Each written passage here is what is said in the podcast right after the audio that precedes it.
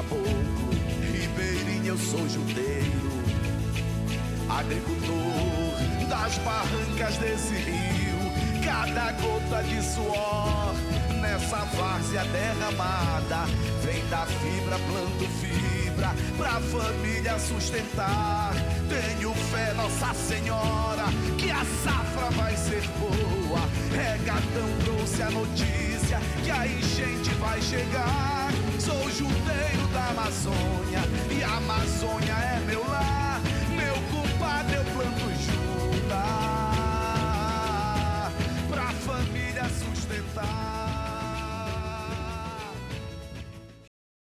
Oi, gente.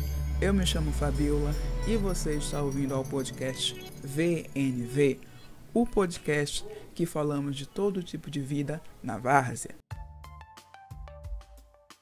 Antes de iniciarmos esse episódio, vão os recados VNV.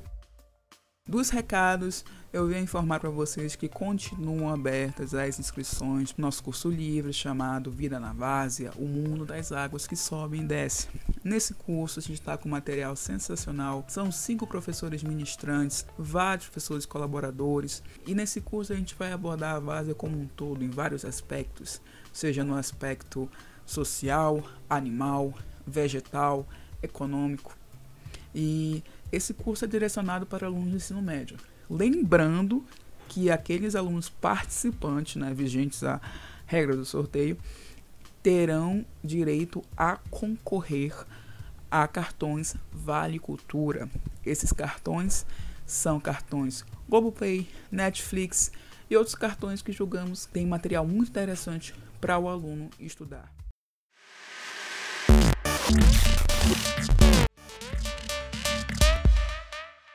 Hoje eu estou aqui com uma pessoa maravilhosa, um profissional excelente, professor Jefferson da Cruz. Uma salva de palmas. Tudo bem, Fabiola? É um prazer, é um prazer estar aqui com você, tá? E com quem está nos ouvindo, né? É para falar sobre a Vaza é comigo mesmo. Então, prof, é, Antes de começar, né, é, você pode falar, né, aquele momento Lattes. A gente não vai falar de Lattes nesse momento, né, mas só falar essa graduação, né, dar aquela carteirada. Não, tudo bem. É, bom, eu sou biólogo por formação, né, me formei lá na, na Universidade Estadual de Londrina, no Paraná, e depois vim fazer mestrado aqui no, no IMPA, fiz mestrado na Botânica e fiz doutorado na Botânica também. Sou professor da UFAM desde 1990, né? Então são mais de 30 anos aí na, na botânica da UFAM. Estive cinco anos em Parintins também, foram quatro anos como diretor, depois mais um ano como professor. E retornei a Manaus em 2012. Então morei um tempo lá em Parintins, né? Morei cinco anos lá. Eu já me, me considero um, um amazônida, eu falo que eu renasci aqui, né?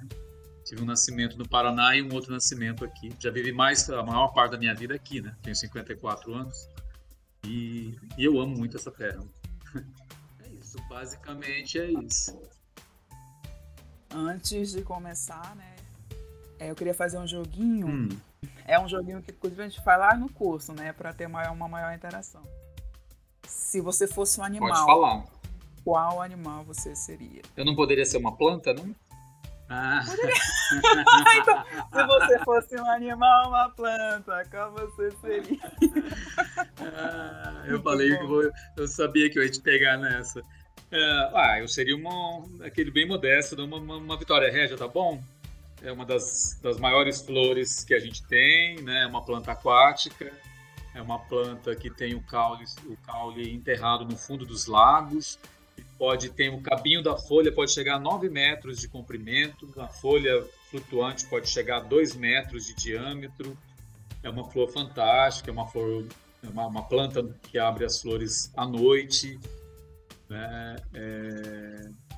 E é uma planta que assiste todo o ciclo da várzea acontecendo ali, né? Ela aparece, ela germina na, na, na, na seca, nos laguinhos que ficam ali, aquele restinho de água que fica ali, ela germina ali ela acompanha a subida das águas até a cheia, né? Aí todo o ciclo de vida dela está relacionado com as várzeas. Então, Eu acho que é uma planta e é, e é uma planta muito simbólica para cá, né? Eu acho que até assim sou, eu sou muito confiado, né, de falar que quero ser uma Vitória Régia, mas é, é uma planta fantástica, né? Muito, muito simbólica, na verdade, não só aqui, mas também internacionalmente. Muitas pessoas ficam admiradas com a Vitória Régia. É, e as pessoas sabem tão pouco sobre essa planta, na realidade, né? Inclusive os povos da, daqui da região mesmo, principalmente quem mora nas cidades, pessoas têm só. Primeiro, as pessoas acham que, que a planta é só aquela folha, que a flor sai do lado da, da folha. Né? As pessoas. Falta, falta de, de aprofundamento mesmo. Mesmo, mesmo turistas recebem informações erradas sobre essas plantas, sobre essa planta também, né? As pessoas acham que dá para andar sobre elas, né, professor? Ah, só se você for uma piaçoca, daí dá. Se você for um jaçanã, você pode até andar sobre ela. se você for o Dico Piaçoca, depois a gente conta essa historinha. Se fosse para ser um bicho, eu seria a piaçoca daí. É, olha, se fosse uma planta, seria uma vitória régia, se fosse um ah. bicho, seria. Então, só agora complementamos uhum. essa pergunta. Foi um animal ou uma planta? a piaçoca é fantástica, né? A piaçoca, é que é o jassanã, né? O jassanã, ele vive ele anda praticamente caminha sobre as águas, né? Que falam até na literatura tem umas brincadeiras com isso, porque com aqueles pés enormes, os dedos grandes, ele consegue andar em cima das plantas aquáticas. Então parece que ele está andando sobre as águas, né? E ele nasceu em cima de uma folha de Vitória Régia, né? Ele, ele, você tem a espécie ocupa os, os, os, ecossistemas brasileiros mais bonitos aí. Você tem você tem a espécie no Pantanal, você tem aqui na Amazônia, você tem nos banhados lá dos Pampas do Rio Grande do Sul, você tem também. Você tem parentes dele que vivem na, aqui na América Central, tem parentes na África, sempre ligados aos ambientes aquáticos, né? Então é um, um animal muito simbólico também para a gente que trabalha com, com áreas úmidas, né? Com ambientes relacionados à, à água, né? Muito é. legal, muito interessante. Nossa, já vi que esse papo vai ser Esse papo vai render, minha filha. é, se você fosse um estilo de música, qual você seria?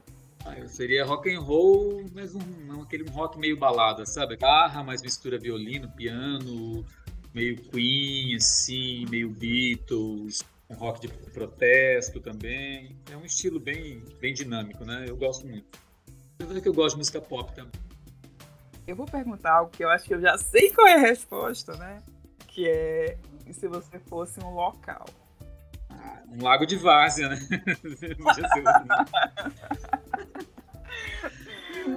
Ai, Ou então aquele, aqueles laguinhos que tem lá na, na Estrada da Perdida, lá no Parque Nacional do Biruá, lá, lá em Roraima também, que é cheio de plantas aquáticas, também maravilhoso. Um dia é. voltaremos para lá. Sim, sim. Na verdade, eu nunca fui, não pude ir. Eu lembro. A minha turma foi. Ah, então você vai com a gente, você vai com a gente, que a gente tem um projeto lá. deixa, pois é. Deixa passar a pandemia que a gente vai lá.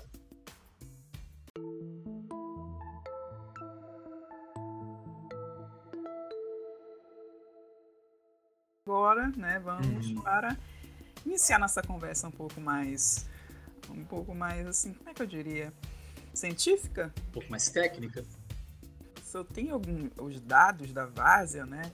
A situação da várzea. Bom, eu, eu anotei uns números que eu não sou muito bom de gravar números, não, sabe?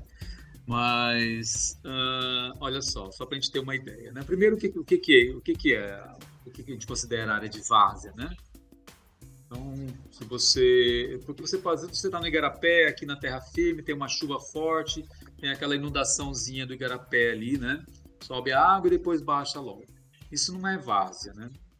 Várzea está relacionada a, essa variação do, do, do nível d'água que acompanha os grandes rios, né? Maiores rios. Então, essa água que sobe no período da, da, das cheias, né? Sobe, eh, invade as florestas, né? De áreas alagadas, né? E depois, na seca, vai, quando a vazante vai descendo essa água, né? Até chegar naquele no nível mais baixo dos rios, né? Então, essa, essa faixa e que enche e que seca é a, é a, área de várzea. Né? E na Amazônia aí são quer ver, 400 mil quilômetros quadrados, né? sendo que 70% disso são florestas de várzea.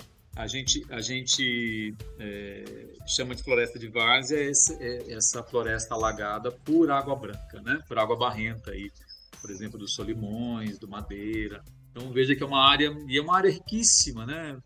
Falando de plantas aí, é, você tem cerca de mil espécies de, de árvores na várzea. Muita coisa, né? Mil espécies é, é considerado o, o ambiente inundável, né? Com maior diversidade de árvores e de plantas herbáceas, que são aquelas plantas que não tem madeirinha, né? Que a gente chama, eu sempre falo meus alunos isso, que não tem, são plantas mais flexíveis, a gente tem por volta de 400 espécies. Então, é, é um ambiente riquíssimo. E, e, você tem toda a fauna associada, né? Os animais que estão associados a essas plantas, é, os peixes, as aves, os insetos, os invertebrados, aí são outros números aí né, gigantes. Né? E, e, também o próprio ser humano, né, que, que, que, acompanha esse ciclo, né, que vive que vive em função desse ciclo das águas também, né? os nossos povos ribeirinhos aí que têm uma vida sofrida e ao mesmo tempo têm os privilégios também de estar nesse ambiente, né? Um contraste muito grande, mas é, ao mesmo tempo muito interessante, muito rico de se estudar e de se valorizar, né? Então, mais ou menos isso sobre várzea, né? A gente tem em termos, em termos gerais, né? E tem a diferença da várzea e do igapó. Olha, né? é, assim, depende da região, sabe? Na literatura é, se convencionou que várzea é sempre quando é água barrenta. Né? Então, se a água barrenta invade a floresta, uma floresta de várzea se ou então é um lago de várzea, um campo de várzea que foi inundado, né, uma planície de várzea, ou e água preta seria Igapó. Então, na seca você tem essas praias né, de areia branca e na cheia você tem a água invadindo as árvores, aí seria Igapó. Mas dependendo da região, para o caboclo, basta ser floresta inundada, ele chama de Igapó. Então, é, você tem que tomar cuidado com com quem você está se comunicando. Né? Para a comunicação científica, você usa, a linguagem científica. Para a comunicação do dia a dia, você usa e respeita a linguagem de quem vive na região, né? de quem se comunica ali. Lá, quando eu morei em Parintins, por exemplo, ah, vamos, vamos no Igapó. Igapó podia ser ali, na beira do Amazonas, entendeu? Mesmo com água, com água barrenta do Amazonas. Então, essa separação ah, entendi. É uma separação, é, como é uma convenção para as publicações científicas, porque você vai publicar em outras línguas, né, para não haver uma confusão, porque existe uma separação do ponto de vista biológico, é importante a gente separar as águas. Né? Mas no dia a dia, para quem vive nesses ambientes, o importante é a comunicação tradicional já, que, que sempre houve, né? Entendeu? Entendi. E o que levou o senhor a estudar a base assim? Então, qual foi o, o despertar? Ah, foram, foram, foram, vários momentos, né? Primeiro vim, a primeira vez que eu vim para o Amazonas foi em 88, né? 1988. A maioria de vocês não são nem nascidos, né? Outro século. é, eu vim uma, uma, é, eu vim numa excursão da universidade a gente, eu nunca tinha andado de avião, né? Gente morava lá no sul a gente veio de Porto Velho para cá, sobrevoando esses rios de água barrenta, cheios de meandros, né? Que são aquelas curvas que vão se soltando. E que é a loucura, essa, essa, essa imensidão de águas, né? A gente veio para cá em junho, julho, pegamos a cheia. A gente foi aqui no, no Janauacá, entramos ali. Eu fiquei encantado, né? Eu fiquei encantado. E depois eu, eu, eu, passei a ministrar a disciplina de macrófitas aquáticas na, na, na UFAM para os alunos de biologia de pesca, engenharia de pesca, aliás. E aí eu tive que aprender um pouco mais sobre essas plantas, né? Mas a gente sempre ia para a várzea na, na, na cheia, né? Então, naquela imensidão de plantas aquáticas e tal, e traz para casa, e, e cultiva em casa, e fotografa. E quando eu, eu. Mas eu fui ficar apaixonado pela várzea quando eu fui na várzea na seca. Né? Sério, na seca? Na seca, porque na seca é na seca que tudo começa. Entendeu? Na seca, que a, que a vitória amazônica, né, que é o, é o, nome científico da vitória régia, que o nome popular mesmo de origem é o forno d'água, né? Essa história de vitória régia. O que, que a rainha da Inglaterra tem a ver com a vitória régia aqui, né? Eu nunca entendi Sim. também. Nunca é, entendi. porque os, os, naturalistas que vinham eram, eram naturalistas que acompanhavam as, é da Europa, né? As, as, navegações, as grandes navegações, eles eram, eram todos europeus e queriam puxar saco da rainha. né? Queriam fazer o seu, sua moralzinha com a rainha da, da Inglaterra, então vamos. Ah, essa flor. Não. Ah, Imagina aquela época levar uma vitória régia até a rainha, como é que ia chegar aquela planta lá, né? Ah, mas é, é, esse, esse, esse, eu tenho um pouco desse veio naturalista, assim, de sempre querer trazer para casa, assim, e cultivar, sabe? A gente tem isso, até eu tenho uma amiga minha que está até no nosso projeto, que ela, ela é daqui do, do, do Pará, né? Ela fala, vocês têm essa mania de querer tudo aprisionar tudo e tudo levar para casa, tudo cultivar, tudo pôr no jardim botânico, deixa aqui na natureza, ela brinca comigo, né? mas é que tem algumas coisas que você tem que ter, você tem que ter ali no seu laboratório para você estudar mais profundamente também, né? Tem um outro lado é importante. Então, a paixão veio dessa, dessa, na realidade, da junção dessas coisas, né? A gente sempre, a minha família sempre foi uma família de muito ligada às águas, mesmo não a rios, mas a gente morava em sítio, eu tinha o, a mina d'água, que lá, lá no sul são naqueles aquelas áreas bem baixas, né? Que você tem o olho d'água nascendo lá embaixo. Então é muito. Sempre tive essa relação. E aqui na Várzea, a Várzea é uma explosão de vida, né, gente? Você vai na Várzea, você tem aquele monte de bicho revoando, você tem flor para todo lado, você tem a, a, a, dinâmica da população ribeirinha que é maravilhosa. Quando, quando eu morei em Parintins, eu subia de, de barco. Eu gostava que eu vinha para as reuniões da UFAM aqui. Eu gostava muito porque o barco, quando ele sobe o rio, ele vem contra a correnteza, ele vai beirando a, a, o barranco, né? Então a gente vinha de manhã, acordava cedinho, ficava olhando, sabe, os povos ali, as pessoas saindo para pescar, é, toda a atividade ribeirinha descendo para a beira do rio para lavar uma louça, para fazer, sabe? É, eu acho é, é, muito, é muito bacana, é muito rico, né? Mas aí daí, a paixão é essa, esse fervilhar, né, de, de vida, né? Várzea é vida, né? Adoro uma praia de Igapó, mas trabalhar, eu gosto de trabalhar na várzea, sabe? A vida na várzea, tanto que a gente fica, na verdade, a vida contempla várias, várias esferas, né? Tem a vida, a vida humana, a vida dos animais, as plantas, é, é, é vida para tudo, os fungos também, tudo, da várzea. Tudo, tudo, tudo. Não, e, e, o fantástico da Várzea é porque é, até as pessoas às vezes me perguntam, mas você está trabalhando aonde? Não, estou trabalhando aqui, do outro lado do, do, do, Rio Negro aqui, perto de Iranduba e tal. Pertinho de Manaus, né? Hoje você fala por celular, você está no meio da mata lá, tô falando no celular, no meio da mata da Floresta de Várzea. Mas você vai sempre no mesmo lugar, não, não enjoa. Eu não enjoo. Toda vez que eu vou para Várzea, tem uma planta numa situação diferente, tem um fenômeno biológico novo acontecendo, é uma outra espécie que eu vejo, entendeu? Então, é, o que me fascina muito na Várzea é isso, a constante, é um ambiente que está em constante mudança. Né? Tem regiões que você tinha o barranco, no outro o barranco avançou, né? a praia aumentou de um lado, o barranco caiu do outro lado. Né? Então, essa, essa dinâmica, ela é, ela é muito interessante para a gente, da, da biológica, né? E ver como que as populações humanas também interagem com esses ambientes, né? Essa é uma outra coisa que eu via quando subia de, de Parintins, que eu via...